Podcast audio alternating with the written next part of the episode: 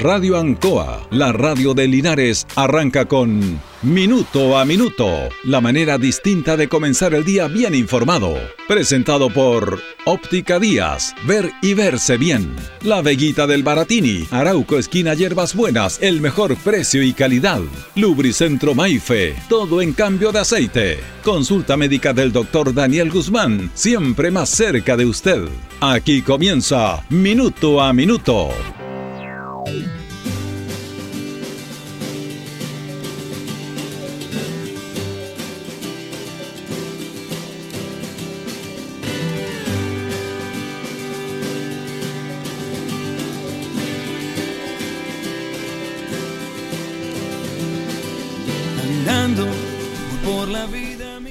Esto de los plebiscitos, los referendos, eh, son de vez en cuando importantes en las sociedades.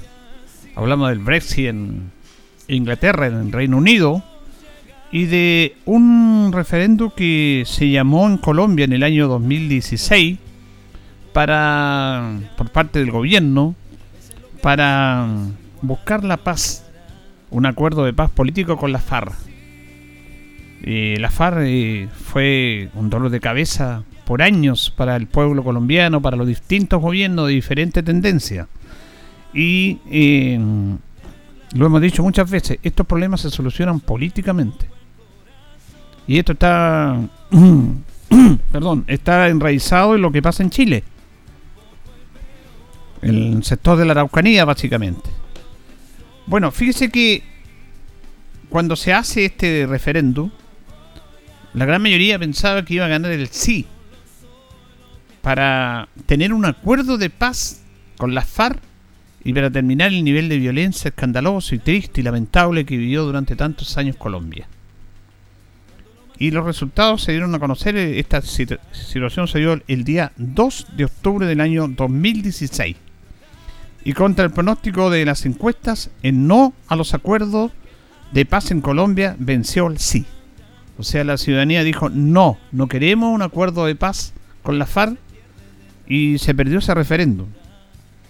Y aquí, conocidos los resultados, hubo tres declaraciones que le permitieron al acuerdo sobrevivir al traspié electoral. Primero, las FARC, que habían perdido esto, reafirmaron su voluntad de alcanzar un acuerdo de paz. Segundo, Álvaro Uribe, que había liderado el no a este a este referéndum llamó a no caer en triunfalismos. Tercero, el presidente Santos convocó a los voceros de no a sentarse para acordar los pasos a seguir. El presidente colombiano dijo, escucho a los que dijeron que no y escucho a los que dijeron que sí. Aunque no fue de la forma esperada originalmente a través de la votación, finalmente el acuerdo de paz se terminó concretando. Ha habido algunas escaramuzas en Colombia de vez en cuando, porque siempre trasnochados ahí en todos lados, y una pequeña facción o tipos de la FARC que decían que no estaban de acuerdo con ese, con ese acuerdo de paz, valga la redundancia. Pero se llamó un referéndum, a un plebiscito, para decir o seguimos con este nivel de violencia que el Estado no lo ha podido detener, ni con las fuerzas militares, ni con las fuerzas policiales, o definitivamente llegamos a un acuerdo político para conversar con la FARC bajo las condiciones que corresponden, de posición de armas, situación también de lo que tenía que ver con hechos judiciales para los líderes de tantos crímenes en Colombia a través de esta organización, o seguimos tal como están. Y la gente, la ciudadanía, votó no queremos acuerdo de paz. Sigamos tal como está. Y ahí el presidente, Fernando Santos, tuvo una actitud muy importante y llamó a los que habían con la opción sí y a los que la opción no. Llamó a la FARC y le dijo, ¿qué hacemos? Nosotros, a pesar de esta derrota, estamos dispuestos, presidente, a seguir con el acuerdo de paz. Y a través de un acuerdo político se logró, y de todas las situaciones se logró definitivamente llegar a la paz en el aspecto de violencia, a ver, siempre, pero la FARC negoció con el gobierno un acuerdo de paz para terminar con esa situación terrible que dominó más de 70, 60 años a Colombia. La FARC tenían un territorio dentro, un territorio a secuestros, asesinatos, eh, iban en contra del gobierno, fue terrible. Esto es muy similar a lo que pasa en Chile. Y ahora a través del plebiscito, ¿qué vamos a hacer? Hay varios aspectos importantes. Y fíjese que a los gobiernos no se les recuerda por las, eh, por las metas cumplidas en sus programas o sus programas propiamente tal. A los gobiernos se les va a recordar por cómo desarrollan conflictos internos y cómo políticamente afrontan esas situaciones que les va a complicar. Es ahí donde se ve el tema político, la muñeca política de los gobiernos, propiamente tal. El presidente Boris ya ha dado una señal respecto a esto. Hoy día va a haber un cambio de gabinete. Hoy día va a haber un cambio de gabinete. Eh, se dice que a lo mejor algunos van a ir de un gabinete a otro, pero va a haber un cambio de gabinete. Aquí el gabinete político del presidente Boris ha sido débil. Débil. El gabinete político me refiero yo al Ministerio del Interior y lo que es la Secretaría General de la Presidencia. No ha estado a la altura como debe estar. Interiores es la cartera más compleja y más difícil de un gobierno. Y cuando se llegue y se quieran hacer cambios en interior y se quiere hacer cosas distintas, es difícil. Es como nadar contra la corriente. Lo que hay que hacer es que irse adecuando a las situaciones, al diálogo, a la conversación, porque si no, usted no puede llegar a imponer esto. Había mucha esperanza, ilusión, en que la ministra Siches tuviera una buena actuación, actuación ahí, porque ella lideró la segunda vuelta y fue fundamental en el triunfo del presidente Boris en su campaña. Fue una líder que estuvo muy bien liderando todos estos aspectos en el aspecto de la votación. Pero cuando. Y todos pensaban que iban a ir iba a ir al Ministerio de Salud. Sin embargo, se le nominó el Ministerio del Interior. La verdad que una papa caliente, como, como se dice en buen chileno. Y ahí lamentablemente no ha funcionado. Porque no tiene la experticia política.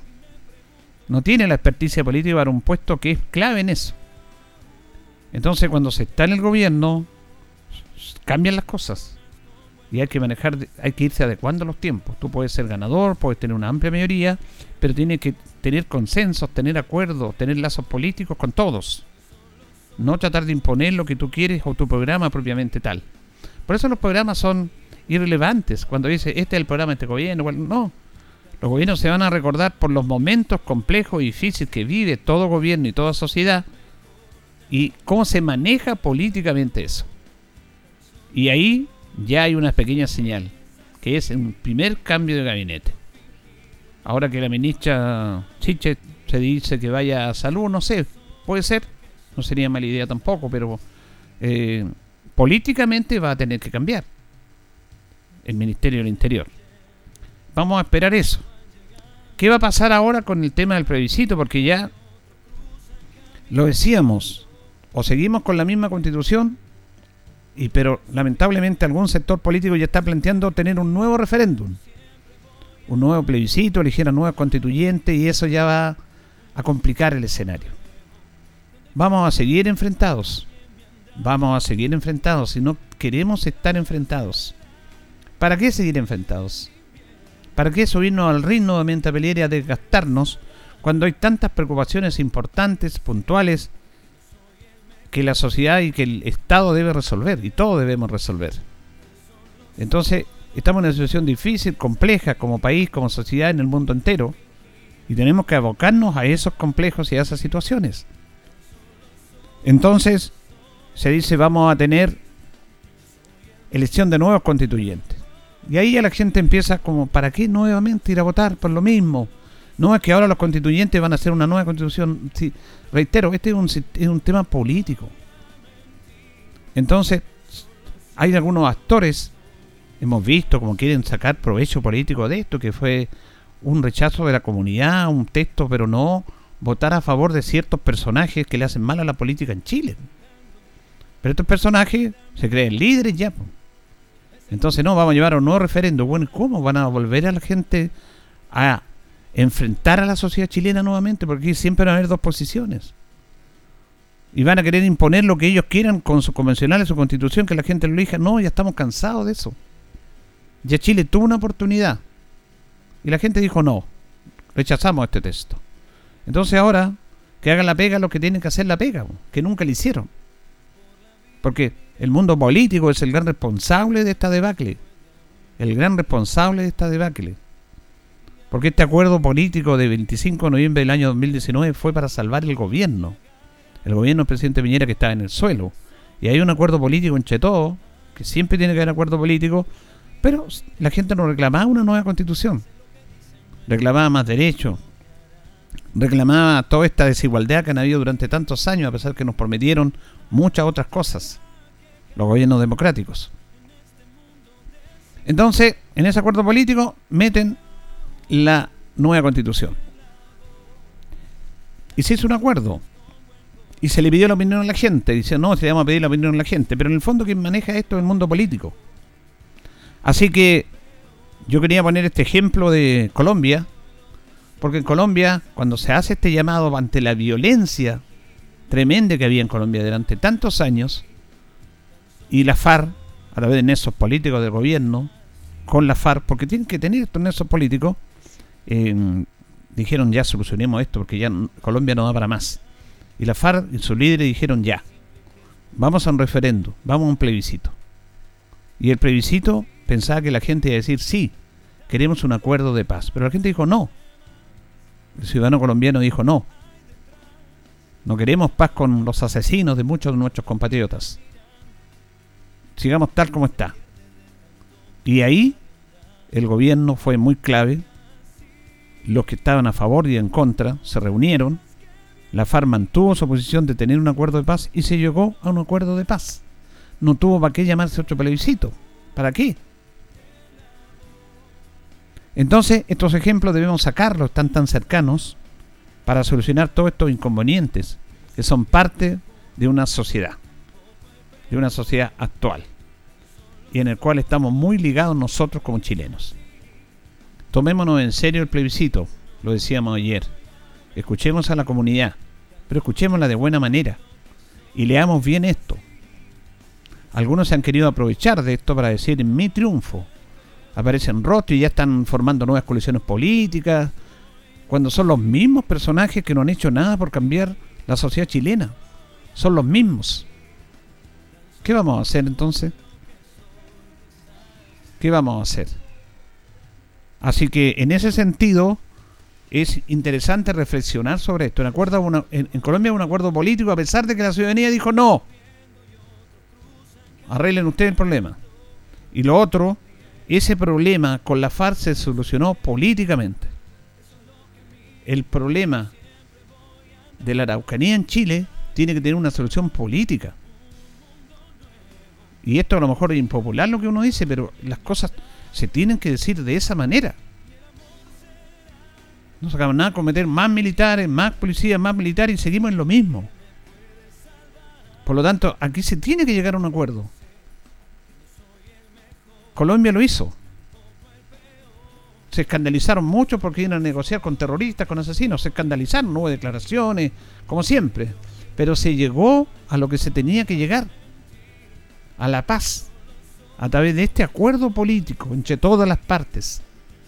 Y, hubo sanciones para los que tenían que tener sanciones, sanciones acotadas, por supuesto, en vez de, por ejemplo, 20 años, 15 años, le dieron 5 años, 7 años, fueron negociando eso, porque había que negociarlo, había que negociarlo.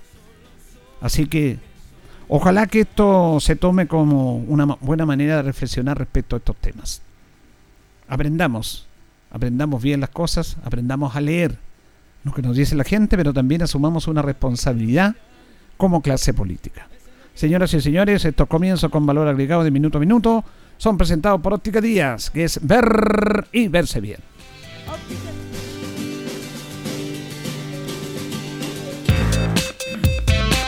Óptica Díaz es ver y verse bien. Usted ya nos conoce, somos calidad, distinción, elegancia y responsabilidad atendido por un profesional con más de 20 años de experiencia en el rubro, convenios con empresas e instituciones. Marcamos la diferencia. Óptica Díaz es ver y verse bien. Buenos días, minuto a minuto en la radio en Coa de este día martes 6 de septiembre junto a don Carlos Agurto y la coordinación. Son las 8 de la mañana con 13 minutos. Hoy día saludamos a la Eva que está en es el día 249 del año. Tenemos 6 grados de temperatura en la ciudad de Linares, una máxima de 22 despejado. Dice que viene alguna agüita en estos días. ¿ah? Bueno, Pernos Linares nos presenta la efeméride Colocó los 648, el mejor y mayor surtido en pernos y herramientas. 6 de septiembre del año 1844, el periódico El Arabucano hace un análisis de la historia de Chile eh, por Claudio Gay, cuyos primeros pliegos llegan a Chile. En el año 1911 se concede un abono de 5 años de servicio al personal de la policía de Valparaíso que sirvió en el terremoto del año 1906. En el año 1929 declárese institución nacional a la Asociación de Boy Scouts de Chile, mire, en el año 1925. En el año 1856, en un día como hoy, muere Agustín Eduard Buch, director y propietario y fundador del diario El Mercurio. Eso pasó un día como hoy, en nuestras efemérides, presentada por Pernos Linares, colocó los 648, el mejor y mayor surtido en pernos, herramientas, pernos de rueda, herramientas marca Force, SATA y Total. Recuerde que en Menoteca hay muchas, pero Pernos Linares, uno solo. Vamos a ir con nuestros patrocinadores, Carlitos, y ya continuamos. Estamos en Minuto a Minuto en Radio Ancoa. Radio Ancoa. La mejor manera de comenzar el día informado. La consulta médica del doctor Daniel Guzmán siempre más cerca de usted. Se atiende por FONASA, ISAPRE, DIPRECA, CAPREDENA y particular. Se hace lavados de oídos. El doctor Daniel Guzmán lo espera en Kutmoller 333 frente a la plaza. Lubricentro Maife, todo en cambio de aceite. Le dejamos su vehículo como nuevo. Personal calificado, una atención cercana, convenios con empresas e instituciones. Maife, el lubricentro de Linares, ubicado en Esperanza 633, entre Lautaro y Yumbel. Óptica Díaz es ver y verse bien. Usted ya nos conoce, somos calidad, distinción, elegancia y responsabilidad. Atendido por un profesional con más de 20 años de experiencia en el rubro, convenios con empresas e instituciones. Marcamos la diferencia. Óptica Díaz es ver y verse bien. Ya son las 8 de la mañana con 15 minutos, minuto a minuto en la radio Ancoa. Bueno, también nos acompañan nuestros buenos amigos de Panadería y Pastelería Tentaciones y un Bel 579, la mejor calidad de veredad en torta, pastel, brazo de reina, lo sabe que usted quiera. Además, todo en empanaditas y el pancito todos los días. Tentaciones, estamos para servirle. Nos acompaña también Black Car Linares, parabrisas polarizado, todo en parabrisas, trabajo garantizado. Estamos en Pacífico 606, polarizado americano, certificado lámina de seguridad. Reparamos toda clase de parabrisas. Usted nos conoce, somos Black Car Linares, Pacífico 606. Lubricento Maife, todo en cambio de aceite, Esperanza 633, le dejamos su vehículo como nuevo, personal calificado y atención personalizada. Maife, lubricento de los linares. Vamos a establecer un contacto telefónico con el consejero regional Rodrigo Hermosilla Gatica, que lo tenemos en línea en esta mañana de día martes. ¿Cómo está, don Rodrigo? Muy buenos días. Muy buenos días, don Julio. Gusto saludarlo y saludar también a las auditoras y auditores de Minuto a Minuto Aranco en la mañana, que estamos preparándonos para viajar en algunos minutos más a Talca. Hoy día tengo comisiones y consejos regionales en la tarde. Pero muy bien, con mucho ánimo, como el día de primavera. El día de primavera. ¿Tienen eh, comisiones hoy día? Sí, hoy día tengo yo a las 10 de la mañana la comisión de Turismo y Medio Ambiente. Luego voy a participar en un par de comisiones más que no son las mías, pero voy a asistir, que son la comisión de Estrategia y Régimen Interno. Y en la tarde tenemos Consejo Regional ampliado a partir de, la, de las 15.30 horas. Así que tenemos todo el día con bastante actividad en, el Consejo Regional. Bueno, quería preguntarle obviamente para analizar los resultados de este plebiscito en el cual el, rechazo tuvo una amplia una amplia mayoría eh, ante la acción a prueba que usted defendió. ¿Cómo analiza este tema, eh, consejero?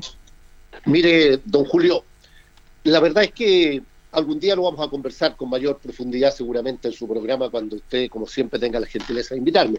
Pero hoy día, muy, muy a la rápida, diría yo que hay varios análisis que hacer, ¿no?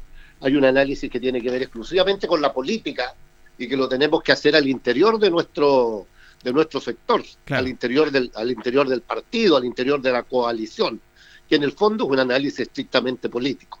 Pero hay un análisis también que es más amplio y que tiene que ver con lo que ocurrió precisamente, bueno, todo es, todo tiene que ver con eso. Pero aquí, digamos, eh, claramente hubo una, un resultado que nos sorprendió a todos. Y cuando digo a todos me refiero a la gente que estuvo con el apruebo y a la gente que estuvo con la opción del rechazo. Todos quedaron sorprendidos. Eso es lo primero que tenemos que decir. Todos hemos quedado sorprendidos. Nadie tenía previsto un resultado de estas características. Absolutamente nadie. El que diga lo contrario está faltando la verdad. Aquí todos fuimos sorprendidos.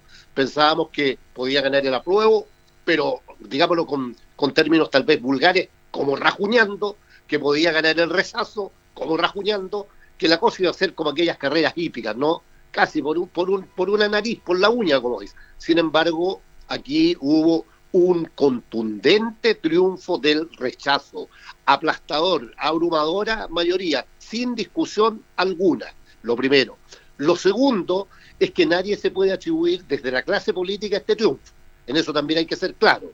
Esto tiene que ver con una eh, participación espontánea de la ciudadanía. Aquí nadie puede decir, mire, esto me pertenece a mí, esto nos pertenece a nosotros. Quien diga eso también falta la verdad y no tiene idea de lo que ocurrió el domingo recién pasado, antes de ayer. Y lo tercero, que aquí hay varias responsabilidades y esto tiene que ver ya con el mundo nuestro. La derecha supo comunicar extraordinariamente bien, con mensajes bien claros, bien precisos, donde como siempre lo hemos dicho, tiene una, habilidad para, para mentir y para distorsionar todo, ¿no? Entonces entregaba mensajes que a la gente en general no le es difícil de digerir. Les van a quitar las casas. Si usted tiene dos casas, le van a quitar una, chupaya. Su pensión no, es, no se hereda por la rechupaya. Oiga, eh, los mapuches van a tener justicia propia y se van a ir poco a poco apropiando de todo el país. Vaya, qué susto más grande. Entonces, como lo dije hace mucho tiempo a raíz del COVID, no hay pandemia, no hay pandemia más grave, no hay pandemia más espantosa que el miedo. Esa es la peor pandemia. Y acá hubo mucho miedo y la gente en una reacción natural frente al miedo, naturalmente que tuvo que tomar una opción.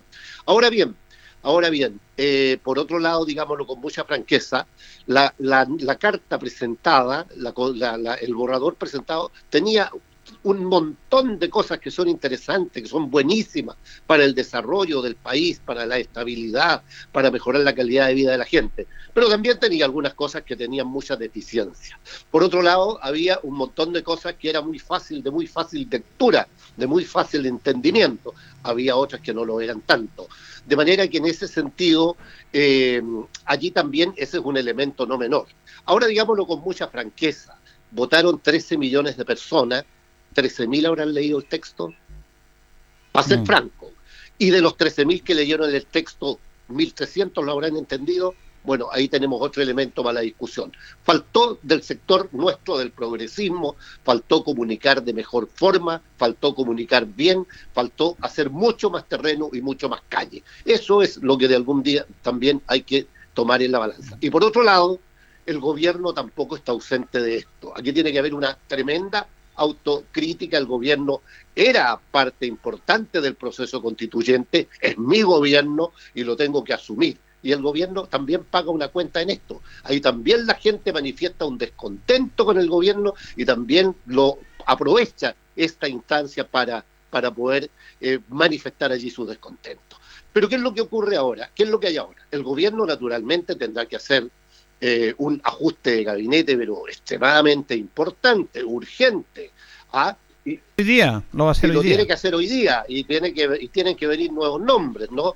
Ahora, mi olfato me dice que por ahí podrá estar Miguel Crispi, podrá estar Carolina Toá, tal vez Andrea Repeto, es lo que uno piensa, yo modestamente no soy ni analista político ni soy una persona que está dentro del aparato del gobierno, es la percepción, este olfato que uno tiene solamente que tiene que ver con la experiencia. Pero bueno, ahí hay buenos nombres, por lo menos tres. Pero creo que tiene que ser un ajuste no, no, de, no de tres ni cuatro nombres. Y tendrá que haber unos ajustes entre medio también ¿no? Habrá que sacar un ministro aquí y ponerlo en otro lugar, naturalmente. El, el, el, ¿Cómo se llama? El comité político es lo más importante para un gobierno, si, si los mm. gobiernos son, son gobiernos políticos, ¿no? Y allí tiene que haber un gran ajuste en eso. Y por último, señalar de que lo, de lo que la, lo que la gente votó el día domingo es un rechazo totalmente, un rechazo eh, 100% al texto planteado por la Convención Constitucional. lo que significa que el proceso constituyente no ha terminado el proceso constituyente tiene que continuar adelante, porque este, esta, este referéndum del domingo, este, este llamado a pronunciarse de la gente el domingo, de nosotros, las chilenas y chilenos, era para que nos pronunciáramos sobre el texto que se presentaba, sobre ese borrador que presentaba la convención, producto del trabajo de los, de los y las constituyentes. Y eso la gente lo rechazó, pero no se ha rechazado el proceso. El proceso debe continuar. Ahora, si usted me pregunta, ¿y cómo cree usted que debería continuar? Bueno, tiene que continuar donde tienen que hacerse las cosas de la política nomás, pues si no puede ser, con todo el cariño y el afecto que yo siento por los, por los Boy Scouts, los bomberos, los pastores y los sacerdotes, no, no son ellos los que lo tienen que hacer, lo tienen que hacer los políticos y las políticas. La gente que está en la política se tiene que hacer cargo de esto, y ahí está el Parlamento. Donde se parlamenta, donde se conversa del país, donde se conversa de la nación, es precisamente en el Parlamento. Que nos guste o no nos guste, son las personas que la ciudadanía un día eligió, para mal o para bien. Se equivocaron, no se equivocaron, pero los eligieron. Y allí están, y esa es la pega que ellos tienen que hacer.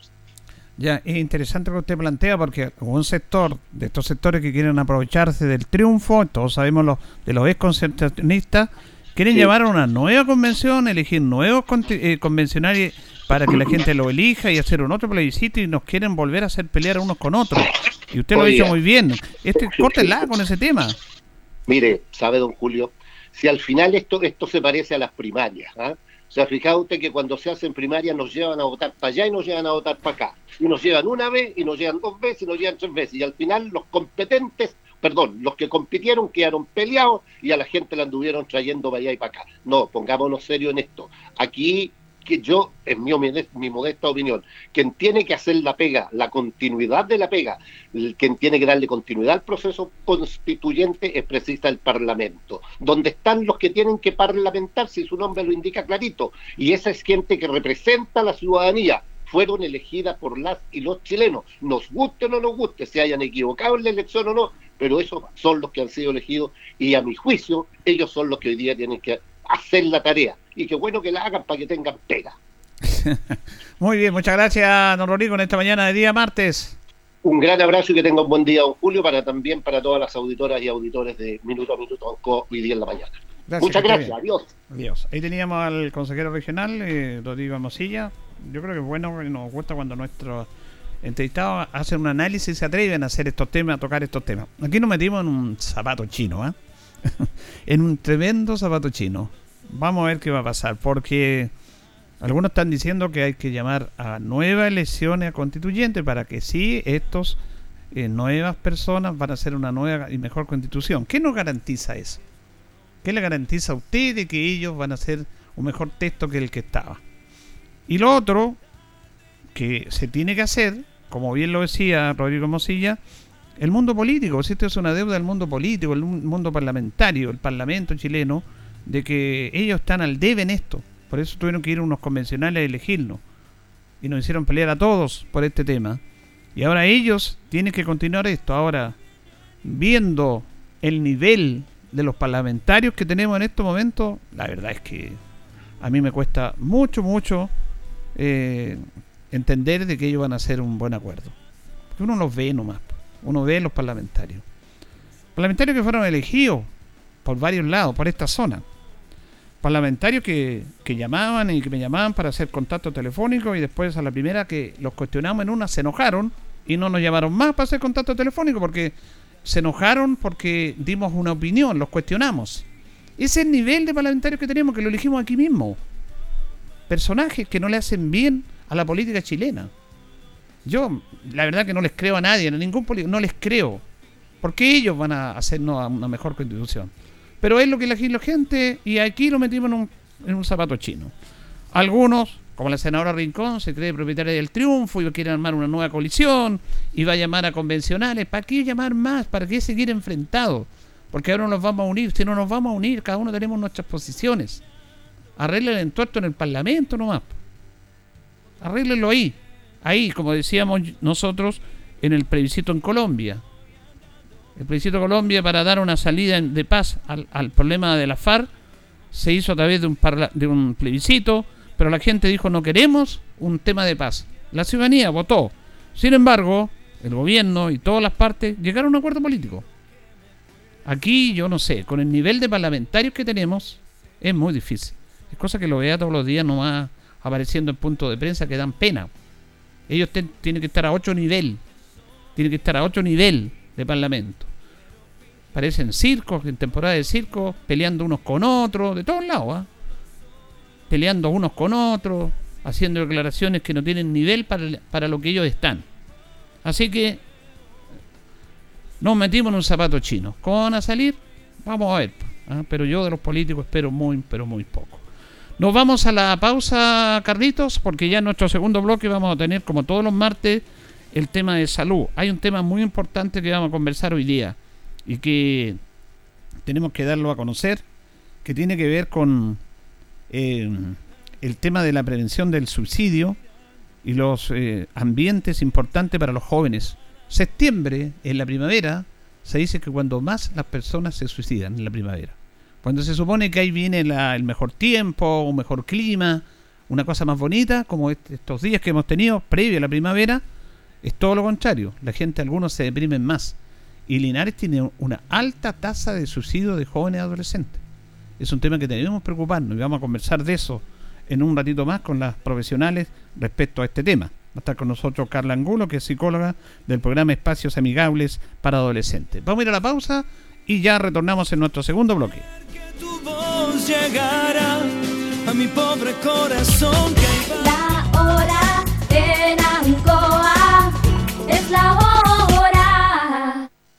Las 8 y 30 minutos. En Casino Marina del Sol celebramos el 18 con todo. Este 15 de septiembre partimos las fiestas con un sorteo de 4 millones a repartir en efectivo. Así es, 4 millones. Participa jugando en tus máquinas y mesas favoritas con tu tarjeta MDS y además disfruta de música en vivo, concursos y la mejor fiesta dieciochera en MC Discotech. Más información en marinadelsol.cl. Casino Marina del Sol pura entretención. Ruta 2000. Muévete rápido, cómodo y seguro. Muévete con la calidad de Ruta 2000, la flota más grande de la región. Súbete a un Ruta 2000, la mejor opción. Rapidez, seguridad, cordialidad. Ruta 2000. Llámanos al 73 2 21 2000. 73 222 2000, 73 222 2001, 73 233 0911. Prefiera Ruta 2000. Ruta 2000. Elígenos porque simplemente somos los mejores. En CGE te queremos informar. Desde el 1 de agosto del 2022, los clientes que tienen boletas pendientes de pago de pandemia y cumplan las condiciones para ser beneficiarios de la ley de subsidio a los servicios básicos verán incorporado en sus cuentas eléctricas este subsidio. Para no perder este beneficio, los clientes deben mantenerse al día con su pago. Además, con esto evitarán la suspensión de suministro. Puedes encontrar más información en www.cge.cl sección Servicios en línea. CGE, entregamos energía. Estimado dueño de camión o maquinaria pesada, la Municipalidad de Linares le informa que el 30 de septiembre vence el plazo para cancelar su permiso de circulación 2022. Para ello puede hacerlo en forma online a través de la página web www.corporacionlinares.cl, ingresando al link permiso de circulación o de manera presencial de lunes a viernes de 8.45 a 14 horas en el Departamento de Tránsito ubicado en Manuel Rodríguez 754. Recuerde, el plazo legal para cancelar el permiso de circulación 2022 de su camión o maquinaria pesada vence el sábado 30 de septiembre. Siga patentando su amor por Linares. Linares Corporación Municipal. Tú nos impulsas.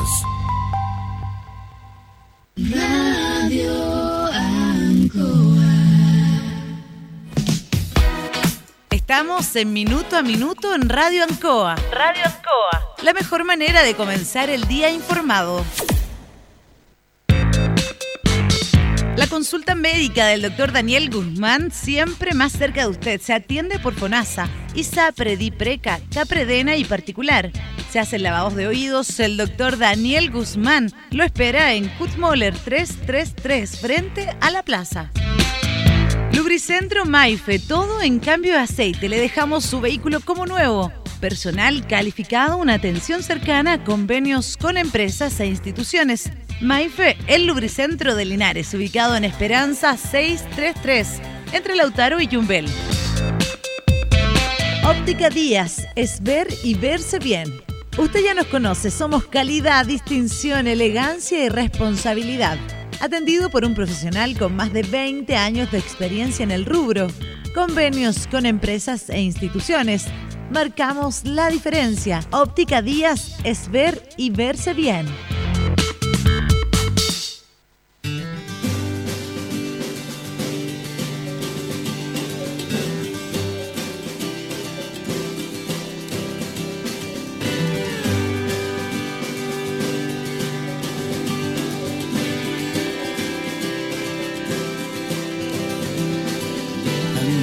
Bien, ya nos separan 25 minutos de las 9 de la mañana. Hacemos minuto a minuto en la radio en Coa junto a don Carlos Agurto en la coordinación. Nos acompaña en Perno Linares, colocó los 648, el mejor y mayor surtido en Perno, herramientas, tonillería, de todo para su vehículo. También Blascar Linares, parabrisas polarizados, todo en parabrisas, trabajo garantizado. Estamos en Pacífico 606.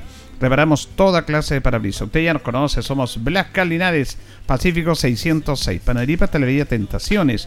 En Yumbel 579, la mejor calidad de variedad en tortas, pasteles, el pancito todos los días y amplia variedad en empanadas. Tentaciones, estamos para servirle. Lubricento Maife, todo en cambio de aceite, Esperanza 633, le dejamos su vehículo como nuevo. Bueno, y vamos a conversar como todos los martes, nuestro segundo bloque, los martes de salud, de un tema muy importante que tiene que ver con eh, los espacios amigables para adolescentes, el tema de la prevención del suicidio de adolescentes, que es un tema súper complejo y que en esta época del año, la verdad, eh, es más, de acuerdo a las estadísticas. Pero hoy día es un día especial también para el mundo de la salud primaria, porque hoy día es el día de la salud primaria y el Departamento Comunal de Salud junto al municipio van a hacer una actividad, una feria en la Plaza de Armas, desde las 9 de la mañana aproximadamente hasta las 1 o 2 de la tarde, y donde se van a hacer toma, examen y todo eso. Vamos a saludar justamente a la psicóloga Carla Angula, que la tenemos con nosotros acá, para que nos cuente este tema y sobre todo felicitarla en este Día de la Atención Primaria. ¿Cómo está Carla? Muy buenos días. Muy buenos días, don Julio. Muy contenta de esta invitación y hoy día obviamente estamos celebrando, estamos de día. Eh, hemos visto como todos los estamentos y, el Departamento Comunal de Salud de Linares en general hemos estado preparando variadas actividades para poder mostrar a nuestra comunidad el trabajo que estamos realizando, eh, los logros que, tiene cada, cada, eh, cada actividad y cada departamento, cada proyecto que está siendo implementado acá en Linares, así que estamos esperanzado de que la comunidad pueda acudir a la plaza y pueda conocer todas las prestaciones que existen hoy día para ellos. Bueno, y van a hacer prestaciones también hoy día, va a hacerse exámenes ahí. Sí, cada, cada eh, departamento va a tener eh, una exposición y va a ir implementando algunas actividades para la comunidad para que puedan tener también eh, in situ alguna medición de, de algún carácter eh, de, que ellos necesiten en el fondo. O sea, van a estar todo el día celebrando el día trabajando ahí en la plaza. ¿ah? Exacto. Sacando la comunidad a la, a la comunidad. Bueno, y vamos a hablar de un tema tan importante como este tema de los espacios amigables para los adolescentes. ¿Hay un programa de eso que están trabajando ustedes, Carla? Exactamente. El programa Espacios Amigables para Adolescentes se está implementando ya hace varios años en eh, el CESFAM San Juan de Dios. Ya ahí las prestaciones eh, son de nutricionista, eh, de matrona también y quien habla que soy la psicóloga del programa, en donde ellos, los adolescentes, pueden acceder a, estas prestaciones, realizar consultas a través de un número de hecho de WhatsApp, no ellos no necesitan ir al CESFAM a solicitar una hora, solamente ellos eh, mandan un mensaje de texto o de, voz, solicitando en cuál área ellos necesitan a lo mejor realizar consultas y tener una atención eh, personalizada justamente en un horario que sea cómoda para ellos después del horario de clase. Generalmente la primera hora de atención es a las 5 un cuarto, 5 y media de la tarde. ¿ya? Y eh, estamos ahí en el fondo apoyando, también realizamos una eh, actividad en los colegios de nuestra comuna, en donde realizamos actividades de prevención, como estar dando charlas en este momento, por ejemplo, de, sobre la prevención del suicidio, que efectivamente es un tema que es bien importante, ¿ya? pero así también exponerles a la gente y a la comunidad que es totalmente prevenible. ¿ya? Entonces, hoy día nuestro trabajo está enfocado en eso.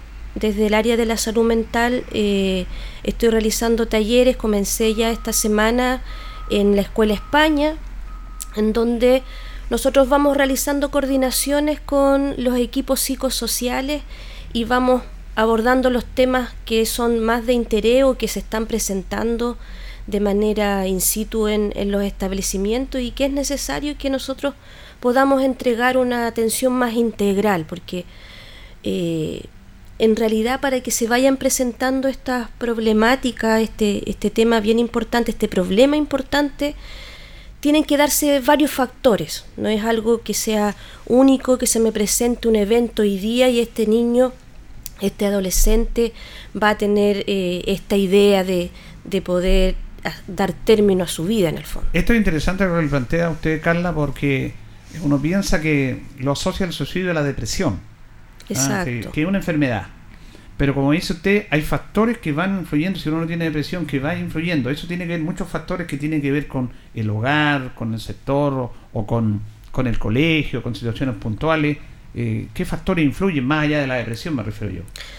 Claro, exactamente como usted dice, don Julio, eh, es importante entender de que se deben dar algunas condiciones. Debe haber como un terreno fértil para que en este hogar este niño o este adolescente o este adulto vaya teniendo estas ideas y, es desde nuestra niñez, desde que estamos en, en, la guatita de la, de la mamá, en donde nos vamos tiñendo y en donde tenemos una predisposición mayor a poder ir desarrollando estas problemáticas. Ya, o sea, es muy relevante entender de que por lo general donde se presenta este problema es cuando hay familias que en realidad a lo mejor hay unos límites que son muy rígidos, padres que no se involucran mucho con la vida de, de este adolescente y va más allá de una conversación explícita. Yo me tengo que ir dando cuenta de los cambios que va presentando, en este caso, mi hijo, de, su rutina, de ir entendiendo de que un niño que no duerme las horas que corresponden no va a poder tomar buenas decisiones al día siguiente, no voy a poder responder a las exigencias de este medio ambiente. Entonces, es importante ir reconociendo eso y ir haciendo una revisión en el sentido de cómo yo envío a este niño, por dar un, ejemplo eh, que es real y que es importante, cómo se va a su colegio. Le di a lo mejor un desayuno, le di a lo mejor un, snack para que se lleve a la casa, porque efectivamente eso, eh, el, hecho de que yo pueda tener pensamientos que son más positivos o, no, va a depender también de cómo yo voy nutriendo a este niño desde dentro hacia afuera, de cómo lo voy eh, apoyando en este proceso que es difícil, que es la adolescencia, en donde ellos no logran de repente poder resolver algunas cuestiones que eh, son a lo mejor muy concretas, muy específicas. Yo ayer tuve la experiencia de poder eh, in situ observar situaciones en, crisis en una sala de clase en donde un niño me expresa eh, por favor, yo necesito ayuda, y eso que estábamos comentando, haciendo este trabajo en, en, la sala, porque estoy muy preocupado, lloraba porque sus padres no tienen cómo pagar el arriendo, por ejemplo. ¿Qué edad tenía el niño? El niño es de quinto básico. Imagínese. Claro, tiene alrededor de 12 años más o menos. Y es una preocupación y uno, claro, se, se siente eh, conmocionada, en el fondo entendiendo qué es lo que va pasando por la mente de este niño, cómo poder irle dando una respuesta, cómo poder apoyarlo en el fondo, eh, ir encendiendo estas alarmas y poder darle una prestación que lo pueda contener y que vayamos en el fondo trabajando sobre sus creencias. Esos son factores, como decía usted, que van influyendo, van detonando esto con, el, tiempo. Eh, ustedes están en el mes de la prevención del suicidio adolescente, ¿cierto? Claro, el, 10 de, septiembre se celebra el Día eh, de la Prevención del Suicidio. El 10 de septiembre. El 10 de septiembre. ¿Están en charlas en los colegios? Estamos en charlas en los colegios. Nosotros eh, ya tenemos una red eh, aquí en la comuna en donde estamos coordinados con los equipos psicosociales. bueno, ellos manejan también este WhatsApp que nosotros tenemos en el programa. Lo reparten en los colegios. Lo repartimos, claro. Hacemos una. Eh, al principio eh, comenzamos con actividades de promoción. Este programa lleva varios años, ¿ya? Y eh, claro, hoy día con las redes sociales también se ha ido como visualizando más, pero lleva una cantidad más o menos importante este convenio con la comuna y nosotros hoy día realizamos estas actividades de promoción al principio y ellos van accediendo en el fondo los colegios y las duplas que son muy relevantes tener esa, ese vínculo con nosotros para poder estarles prestando estas ayudas que en realidad de repente hay psicólogos en los colegios pero no dan abasto nuestros colegas. eh, están preocupados de la convivencia escolar y no pueden hacer un trabajo a lo mejor más clínico, por supuesto, que es necesario tener un setting, que es nuestro espacio en donde el niño se sienta seguro, se sienta tranquilo. Ellos pueden acceder a estas prestaciones e ir eh, sin los padres al CESFAM y ellos pueden tener eh, sus atenciones, vamos realizando controles y de repente hay situaciones que nosotros no podemos continuar trabajando en el colegio, o sea, perdón, en, el, en este espacio amigable eh, por eh, un tema de, de nuestros horarios, de, de, de, los, de las horas que están destinadas, pero tenemos la posibilidad de poder acogerlo y tener una atención más oportuna derivando a nuestros colegas que están en, en los distintos CEFAM a los que, en los que están inscritos los niños. usted dijo un aspecto muy importante, Carla, que tiene que ver con que esto se puede prevenir. Se, puede prevenir, se puede conversar. Lo que pasa es que, como se dice, sacar las cosas interiores, como sacó este niño, por ejemplo. Es fundamental ese aspecto porque a veces la familia no capta esto.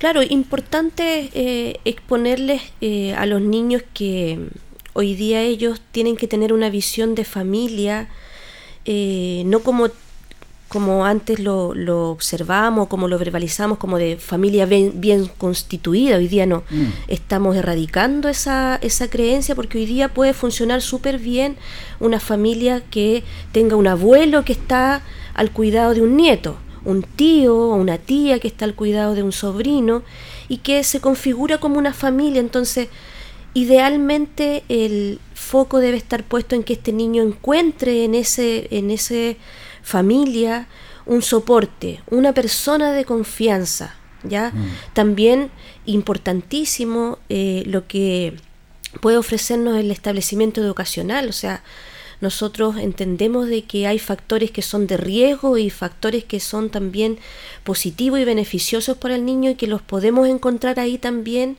como yo he tenido eh, situaciones en donde una profesora cuando he ido a hacer una promoción a un colegio ha accedido a esta prestación y ha acompañado a su alumno a eh, esta atención. Eso ha sido muy, muy importante. Yo sé que los profesores tienen eh, bastantes em, responsabilidades, son a veces papás, como veíamos, eh, médicos, psicólogos, orientadores en los colegios. Y, y, es importante también destacar eso que es eh, imprescindible que ellos también puedan apoyar a, a, sus estudiantes, entender de que hay situaciones en donde yo tengo que privilegiar la salud, como por ejemplo una nota no, no va a ser relevante a la hora de que estamos viendo que a lo mejor un chico no tiene que, eh, con qué alimentarse en la mañana, a lo mejor no, está pasando a, al desayuno, o sea, entender de que por, desde todas las esferas, desde todas las dimensiones de su ser, nosotros tenemos que estar apoyándolo y ayudando a poder realizar un, una prevención, ya darles ese apoyo, darles esa contención que ellos están necesitando y que de repente hay que bajar sus niveles de exigencia en lo académico también. Fíjese que hay muchos casos en cuales los jóvenes no soportan quedar repitiendo y tienen conducta suicida por esa situación. Para ellos es terrible. Cuando eso se puede solucionar, si no, no se acaba el mundo con eso. Pero se han dado muchos casos, me imagino que usted a lo mejor Claro. ¿Le ha tocado eso en las conversaciones? efectivamente, una de, de las consultas eh, recurrentes tiene que ver con la relación que pueden tener los niños con respecto a la exigencia que tienen desde el hogar o que ellos se han autoimpuesto en el fondo eh, como requisito, ¿ya? Y en ese sentido eh, hay que trabajar justamente con su sistema de creencias, ¿ya? Ir erradicando esto de, de, poder tener esta preocupación excesiva por, por el futuro, por lo que va a suceder, ¿ya? Y eso ha tenido un impacto sobre todo ahora que bueno, hay, hay cifras bien importantes y ahora se van a ir observando más con el tema de la pandemia, de este confinamiento, en donde ellos han perdido mucho de sus hábitos. O sea, yo siempre en mis intervenciones eh, estoy recalcando mucho el tema de poder fortalecer eh, hábitos esenciales como el buen dormir, por ejemplo, ya que ellos lamentablemente por no tener esa presión de en, en este tiempo de confinamiento de llegar a sus colegios presencial, ya podían extender mucho la noche con los aparatos electrónicos y en el fondo nunca hubo un sueño profundo en donde nosotros ahí podemos tener un beneficio real que tiene que ver con mi buena salud mental, con estar estable emocionalmente, poder eh, tener buenos pensamientos, poder expresar bien mis emociones, ¿ya? y obviamente poder actuar de una manera que sea acorde a lo que está sucediendo. Pues hay muchos niños que los llaman, van a pasar al, a la pizarra a poder realizar a lo mejor algún ejercicio y lloran, lloran, están muy frágiles, muy lábiles emocionalmente debido a que su cerebro no está funcionando como corresponde, su cerebro está confundido. No sabe cómo poder resolver algunas situaciones que antes eran cotidianas y que no me generaban ningún estrés. ¿ya? Y comenzamos con la psicóloga Carla Gulo del programa de los jóvenes adolescentes, prevención del suicidio. Carla, ¿cómo puede llegar un joven a, suicidarse? Y hemos visto, lamentablemente, hemos sabido, no visto, sabido casos en Linares de muchos jóvenes que se han suicidado, dramático. Entonces uno dice, chuta, ¿cómo ¿Se puede llegar a eso? Bueno, efectivamente, desde lo teórico hay, hay elementos importantes que tienen que ver con las fases que, que tiene el suicidio, que empezamos con esta idea, ¿Ya? con esta idea de terminar con la vida, porque vemos que hay un dolor tan profundo en este adolescente que ni él se lo entiende, no se lo explica. Y eso parte, como le decía en, en algún momento, por eh, este descontrol, esta desregulación general de, de mis hábitos, ya de, de, mi alimentación, entender de que eh, esto es, es todo un conjunto, es multifactorial, no hay algo específico. O sea, va a marcar la diferencia, como le digo, este, este sostén que, que este adolescente tenga, eh, también el acceso a mucho eh, drogas también, o sea, hay chicos que empiezan a subir mucho de peso con esta ansiedad, con este estrés que me, que me está eh, en el fondo provocando este ambiente, ¿ya? Y claro, algunos echan mano a los alimentos, a la comida, me paso de mis porciones para poder bajar un poco este nivel de, de preocupación, de, de, de estrés y hay otros que acceden lamentablemente por un contexto sociocultural, hay que atender también a eso. Porque ahí de los jóvenes, de estos, los que llegan a un suicidio, es terrible, pero incluso ellos planifican la forma en que se van a suicidar. Exacto, o sea, hay, hay, una idea al principio de, de no querer eh, y no soportar un poco esto que me está sucediendo, esto que estoy sintiendo. Y después pasamos a, lamentablemente, la fase ya de intento, en donde hay y ahí parece que ya no hay vuelta atrás. Hay una planificación. Cuando se empieza con esa planificación ya no hay vuelta atrás. Hay una planificación, hay un método, ya, eh, porque hay factores que son eh, preponderantes, como que hay familias que, que tienen, eh, que han tenido, han intentado algún familiar estos suicidios y vamos en el fondo replicando, ¿ya? Y efectivamente, pues ya cuando hay, pasamos a esta fase del intento, no hay una vuelta atrás a no ser de que falle este, este método. Exacto. Es terrible realmente esto, por eso que ustedes están trabajando, estamos llegando casi al final del programa ya, en estos espacios amigables, que es súper importante destacar el trabajo que están haciendo ustedes, que a lo mejor es poco conocido, pero que es súper necesario que los jóvenes se atrevan a consultarle. Por eso es importante las visitas que ustedes van a hacer y realizan en los colegios. Exactamente. Lo, la idea es que, como le decía, la, la, los colegios, los establecimientos conozcan este trabajo, que nos estén en el fondo derivando, que promuevan en el fondo que los niños consulten, que pidan ayuda, porque muchas veces son sus compañeros los que van haciendo como estas, van dando estas luces de alerta, donde la profesora sabe que me contó el Luis, eh, que está pasando este problema en su casa, ¿ya? Entonces, de repente los niños se apoyan entre sus pares, pero ellos no pueden darle una solución porque saben lo mismo que sus compañeros. Entonces, la idea es que ellos consulten. Eh, estamos nosotros disponibles eh, en un horario de extensión para no que ellos pierdan sus clases tampoco, reciban todos los beneficios que les brinda el establecimiento. Ahora también lamentablemente estamos en una sociedad exitista en la cual se habla mucho del fracaso y si le va mal un fracaso y el fracaso se lo pone en la cara y el joven no asume ese fracaso. También esto, estas condiciones no solamente del hogar, sino que la sociedad que vivimos ayudan un poco a, este, a esta situación lamentable de los jóvenes. Lamentablemente sí, porque se van dando, como le decía, eh, síntomas previos que tienen que ver con la ansiedad, con la depresión, eh, también otro factor que es bien complicado es que nuestros adolescentes, por su desarrollo cerebral, también son más impulsivos. Y no llegan a poder madurar esta idea o ir erradicando ciertas creencias, sino que no lo piensan, o sea, no, no alcanza a llegar la información a, su cerebro y poder en el fondo tomar una decisión que sea eh, más beneficiosa y que vaya a prevenir este problema tan importante. Bueno, eh, ¿ustedes van a estar en la feria también ahí? Vamos a estar en la feria. Ahora, no, ahora me voy para allá a, poder colaborar con los equipos que yo trabajo y los dejamos a todos invitados y muchas gracias por hoy día estar conversando este tema que es muy relevante e importante para la comunidad. No, gracias a ustedes por tener la posibilidad de entregarle esta información a los jóvenes en terreno, estos espacios amigables. Vamos a retirar los WhatsApp nosotros acá, porque realmente es súper importante que se apoyen en estos profesionales, porque son profesionales como ellos, psicólogas que manejan esta situación en un mundo en el cual la salud mental está ahí, nos tiene muy, muy cercano.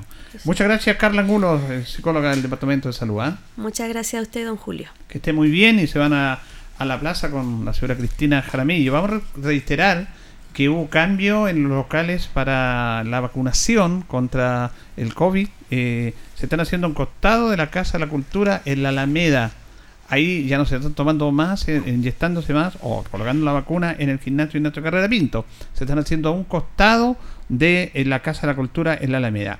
Y también los exámenes PCR se están haciendo en la Plaza de Armas, Ley de Libre, ya tenemos mejor clima. Ahí se trasladó el personal de nuestro departamento de salud. Le agradecemos a ellos y ya estamos llegando al final de nuestro programa. Allí viene agenda informativa, Departamento de Prensa Radio Ancoa, para que quede informado nos acompañó Lubricento Maife, todo en cambio de aceite, Esperanza 633, panadería y pastelería Tentación, la mejor calidad en variedad en pancitos, tortitas y empanadas también.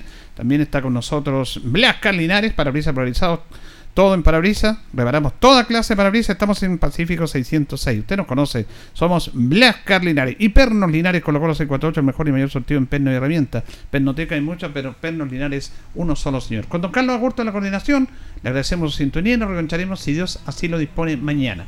Gracias, que pasen bien.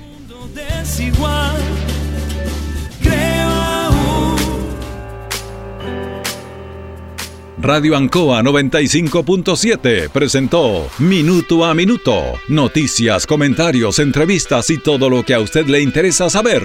Minuto a Minuto. Gracias por su atención. Las opiniones vertidas en este programa son de exclusiva responsabilidad de quienes las emiten y no representan necesariamente el pensamiento de Radio Ancoa de Linares.